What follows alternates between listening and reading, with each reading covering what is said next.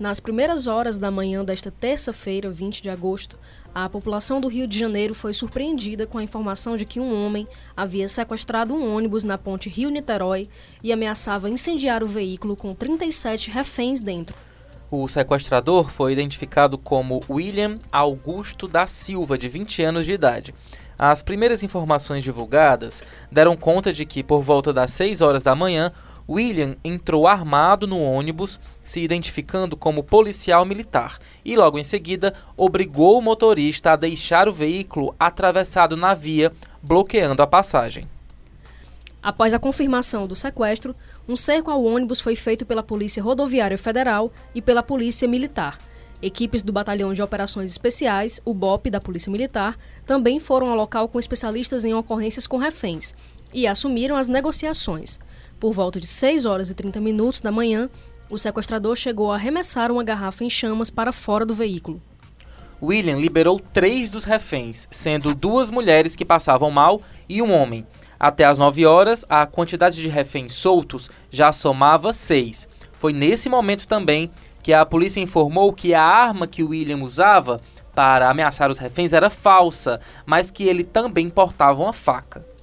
Em meio às negociações com o sequestrador, um atirador de elite do BOP aproveitou que William estava entre a pista e a porta do coletivo, puxou o gatilho e o matou.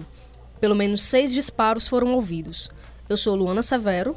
E eu sou Ítalo Coriolano e neste episódio vamos debater sobre o que a morte do sequestrador de ônibus no Rio de Janeiro revela sobre o Brasil, diante aí da reação é, tanto do público como também das autoridades. E antes de a gente se aprofundar nesse assunto, eu venho aqui com meu pedido de sempre para vocês seguirem o recorte nos serviços de streaming, compartilhar aí os nossos episódios nas redes sociais e também mandar o seu recado, a sua análise a sua opinião para o e-mail podcast@povo.com.br. Lá na parte de assunto, você escreve recorte.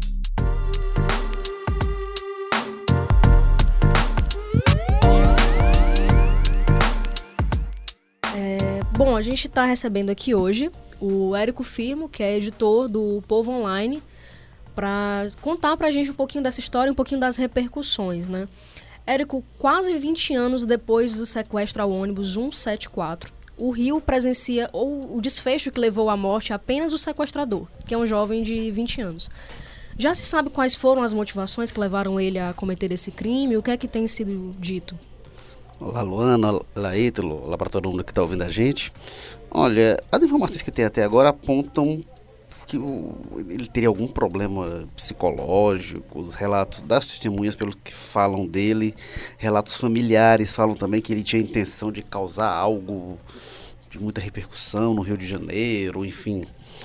Aparentemente tinha alguma forma de transtorno, algum tipo de surto, não seria alguma questão de saúde mental talvez seja a explicação. Obviamente que são ainda depoimentos preliminares, né? Não tem ainda, não vi pelo menos nenhum diagnóstico especializado que possa apontar isso com clareza. Mas os depoimentos de testemunhas de quem conviveu com ele, familiares e quem estava lá no momento aponta para algo nessa direção, né? Que teria sido um surto, alguma coisa é, sem uma motivação objetiva, na verdade, alguma perturbação e teria levado a isso. Agora, Érico, as medidas adotadas pelos policiais envolvidos na operação foram coerentes com a situação? Tínhamos ali atiradores é, de elite, né, os chamados snipers.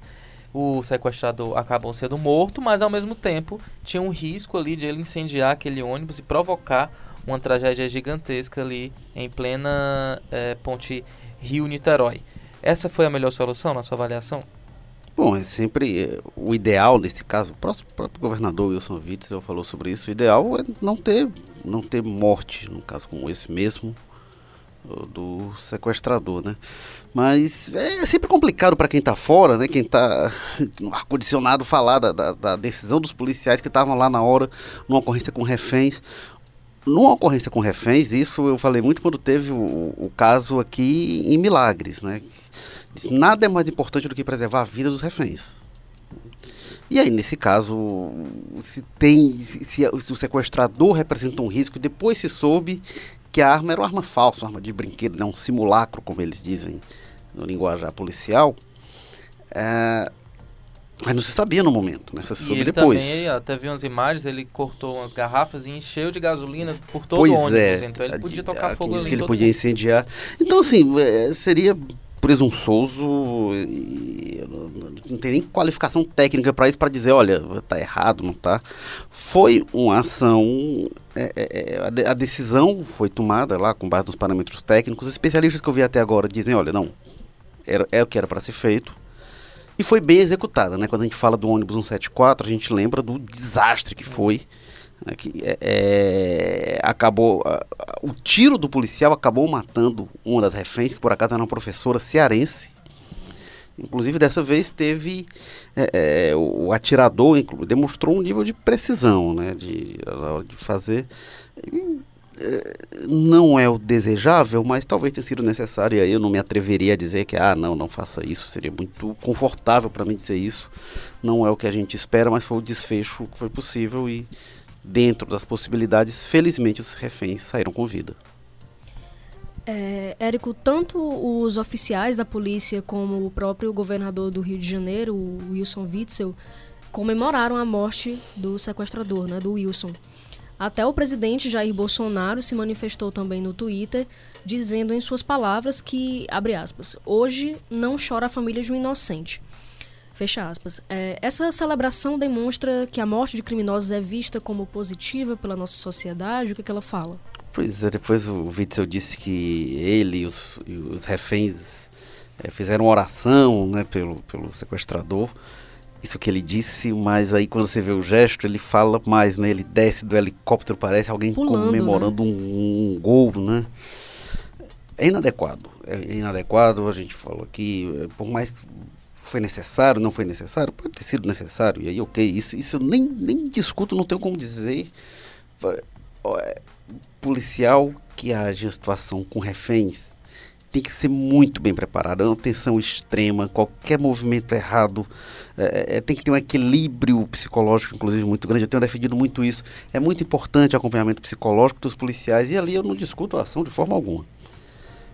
A celebração, sim, não é algo que o que fez o trabalho, beleza, parabéns, mas não, não, não vamos tripudiar da morte de ninguém, não é, não é papel do Estado é, fazer isso é de se comemorar que os reféns saiam com vida, mas eh, celebrar a morte do, do, do criminoso não, não é que se, espero que se espera que ele seja preso, que ele seja detido, que ele seja enquadrado conforme a lei e que ele responda conforme a lei. É isso que se espera quando alguém comete, comete um crime, né? Tem essa visão, realmente tem essa visão que muita gente acha que, que tem que matar mesmo, que bandido bom é bandido morto. Isso é uma mentalidade que aproxima quem defende isso dos bandidos, porque não existe pena de morte no Brasil. É, a pessoa, o que separa o, a legalidade do crime é a lei. Se age-se à margem da lei, se se descumpre a lei a pretexto de fazer justiça, isso é uma postura que torna esse defensor bandido. E a pessoa diz: ah, não, bandido bom é bandido morto. Só que aí quem mata o bandido bom que morre é um bandido também. Porque não tem essa pena, é uma sentença final executada ali na hora, sem direito de defesa, sem nada. É uma mentalidade que existe e ela é realmente lamentável, né? A gente passa a relativizar a lei e aí cada um que está ali com a arma na mão é o juiz e decide e pronto. Isso e não adoece tem... mentalmente a gente também, né? Com certeza. Esse tipo de coisa, esse forma uma, uma rede né, de, de violência, de naturalização da violência, de querer mais violência e a ideia de, de, de um Estado vingador né, do poder público que vai vingar as vítimas de violência e aí um Estado que se torna criminoso. Por exemplo, o, o governador Witzel tem, tem comemorado a ação, elogiado os policiais e merecem os parabéns, ok, foi correto. É, mas aí ele equipara essa ação de um sniper, de um atirador de precisão, ele usa isso para justificar o que tem ocorrido algum, algumas execuções sumárias de gente que não tem nada a ver com nada, tiros a, a esmo e, e- e execuções que nada tem a ver com atirador de precisão e tiros de um sniper. Então são coisas totalmente diferentes. Se usa esse episódio, inclusive, para legitimar outras coisas muito complicadas muito complicadas. Agora, são coisas que já são defendidas atualmente é, sem ter um episódio como esse, quando isso ocorre, vira um, realmente uma festa para defender todo tipo de mentalidade. A gente está falando do que ocorre no Rio de Janeiro. Lembro novamente o que ocorreu há oito, nove meses em Milagres, né, que foi exatamente isso, uma ocorrência. Não sabia que tinha refém, ao que consta. Os policiais chegaram lá e, enfim, é, os reféns terminaram mortos, o que é uma, uma tragédia horrível. Os criminosos também mortos, então foi uma matança generalizada e lamentável. É, é diferente do, do, episódio com tem um atirador lá com, com, com, o sequestrador na mira dele, ele vai lá e dá um tiro de precisão. Isso é uma coisa bem diferente. Né? Não é a mesma coisa, não dá para confundir as duas coisas, confundir as duas ações. Até pode, não estou dizendo que não posso discutir essa de hoje, não. Ah, pode, não pode. Eu falei, eu não vou questionar tecnicamente a execução disso. Mas, mas são coisas diferentes. Aí se usa isso para legitimar toda uma política, toda uma visão de segurança pública que torna, só faz tornar a sociedade mais violenta ainda. Inclusive, Érico, até coincidência, eu acabei, acabei de escrever um artigo que fala exatamente disso. Do risco que a gente tem é, de esse episódio do sequestro ser utilizado para camuflar os erros que aconteceram nos últimos meses. Inclusive, na última semana foram seis inocentes mortos um bebê atingido na perna. É, e isso parece que não, sensi não sensibiliza as nossas autoridades. O presidente Jair Bolsonaro vai no Twitter né, dizer: ah, hoje não tem nenhuma família chorando, mas tem muitas outras chorando lá no Rio de Janeiro e o presidente não deu um pio sobre isso. Né, o cantor, aquele cantor foi morto por militares lá, lá no Rio de Janeiro e o presidente veio a público dizer que o exército é, não cometeu nenhum crime, né? Ele chegou ao absurdo de dizer isso. Então a gente tem é, dois problemas, né? Um, um, problema de se tentar legitimar os, os, os problemas anteriores a partir desse episódio do, do sequestrador e também um risco futuro, né, de esse episódio de hoje ser um gatilho, ser uma justificativa para que essa política é, desastrosa que mata inocentes continue, se perpetue. Não, isso aqui, ó, veja como deu certo, então vai continuar assim. Vamos continuar usando nossos atiradores de elite dessa forma é, atabalhoada, né? Tendo como alvo aí as favelas e os morros cariocas. Com apoio da população, inclusive, é, né? Porque acho pra, que isso. Isso. Para muita gente, esse tipo de a morte de inocente, esse tipo de coisa, é um efeito colateral, pô, uma pena e tal, mas tem que ser assim mesmo, tem que meter bala mesmo, e aí se alguém sofrer, paciência, é um efeito colateral, um, um, um, uma pena que seja assim, mas tem que ser assim. Muita gente defende esse tipo de coisa. No caso de Milagres, a gente viu que a população de Milagres, muita gente defendia isso. Uma família inteira foi executada e disseram, pô, uma pena, mas tinha que ser para matar os bandidos. Não sei se a população de Milagres, essa população é muito genérico, né? Algumas pessoas em, em Milagres demonstraram essa visão, né? Não sei se haveria uma reação semelhante se a família fosse de lá, se fossem conhecidos das pessoas que tivessem sido mortos na ação daquela forma. Como digo, não é todo mundo, não, de forma alguma é todo mundo, foram alguns relatos de pessoas que demonstraram essa opinião. Mas não sei se era a mesma forma se fossem conhecidos, se fossem parentes que fossem mortos numa ação desastrada é da polícia. da indignação seletiva. Né? Você escolhe quem, por quem que você se indigna pela morte. Pois é. E até na reação das pessoas nas redes sociais, você se assusta realmente com, com o comportamento, porque em alguns momentos as pessoas estavam comemorando mais a morte do sequestrador do que o fato de 37 vidas terem sido salvas. Pois então é. isso fala muito sobre o, momento que a gente atravessa agora, né? De as pessoas estão perdendo realmente a sua humanidade, a sua, a sua capacidade de se é, é, sensibilizar diante de, de, uma morte. É uma morte, independente da pessoa, foi uma morte. Então as pessoas naturalizam, entendeu? Ou até, no caso, glorificam, soltam fogo de artifício porque determinada pessoa morreu. Ninguém procura saber o que, que tinha na cabeça dessa pessoa para sequestrar um ônibus com reféns dentro e se colocando ali, como o Érico estava citando, é, numa posição meio que de herói, né, Érico? Queria ser, fazer uma coisa grande. Então, assim, o que tem que ser estudado é isso. Acho que o que tem que ser estudado é a saúde mental dessa nossa sociedade hoje. Além de tudo, né? Além das questões todas de segurança. Pois é, porque quando, quando você tá, trata de insegurança, né? De alguém que vou roubar aquele objeto ali, vou assaltar um banco porque eu quero dinheiro para isso. isso tem toda uma estratégia de política pública para lidar com isso. Mas como é que a gente trabalha na segurança pública com um surto? Hum. Pode ser em qualquer casa, em qualquer local, qualquer pessoa. Então, essa questão, essa questão da saúde mental é uma questão muito séria, né? A gente banaliza muito. Achar, ah, não, isso é frescura, isso é besteira, deixar falta de, de, de, de, de louça para lavar, né? Se diz muito, isso vai capinar um roçado. E não é, gente, isso, isso é uma questão séria, as pessoas estão adoecendo mesmo. Isso precisa ser, ser cuidado, realmente. É, e na situação que o Rio de Janeiro vive, né? Dessa violência gigantesca. Tráfico Conflito todo e dia. as milícias tomando conta de tudo.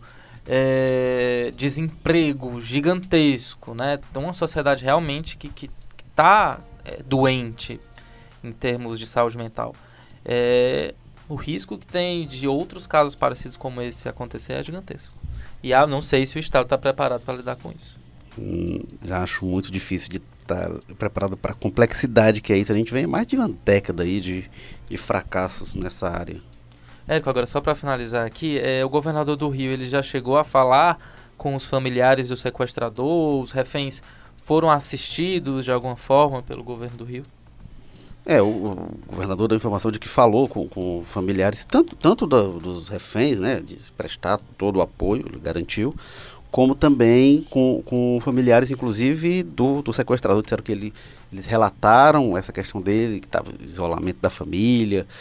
Inclusive o governador ele falou so, sobre isso, né? Que a pessoa teria dito que tinha a intenção de fazer algo grande, de, de que ia botar a cidade, parar a cidade, enfim. E é, ele disse que inclui que familiares pediram desculpas aos reféns, ao povo do Rio de Janeiro, pelo que foi feito. Então, diz que está dando assistência e diz que vai dar o apoio para isso. E o caso mantém é, em aberto, né? O inquérito está em aberto para se investigar as motivações do que levou a esse crime. E tem uma coisa, né? A gente falou só uma, em relação à comemoração, né? O governador chega lá comemorando tem, tem um, além do equívoco do gesto, né, isso acaba sendo usado para legitimar uma série de posições políticas, como a gente falou, e para tirar proveito político. Né? Isso é muito complicado e é muito feio. Né? Querer aproveitar do sequestro, a morte de um sequestrador, para ter um benefício né? político. Isso não é correto, isso não se faz. Com certeza não. Vamos aí continuar acompanhando a repercussão desse episódio e torcendo, né, por dias de paz aqui no nosso Brasil. Érico, muito obrigado pela sua presença aqui. Valeu, Ítalo, valeu, Luana. Valeu, Luana. E a gente volta amanhã com mais um recorte. Esse foi o episódio 127. A gente tchau. se vê amanhã. Tchau, tchau. Roteiro e produção: Júlia Vieira. Edição e produção: Bruno Melgácio. Áudio: André Silvestre. Coordenação de produção: Camila de Almeida. Publicação e estratégia digital: João Vitor Duma.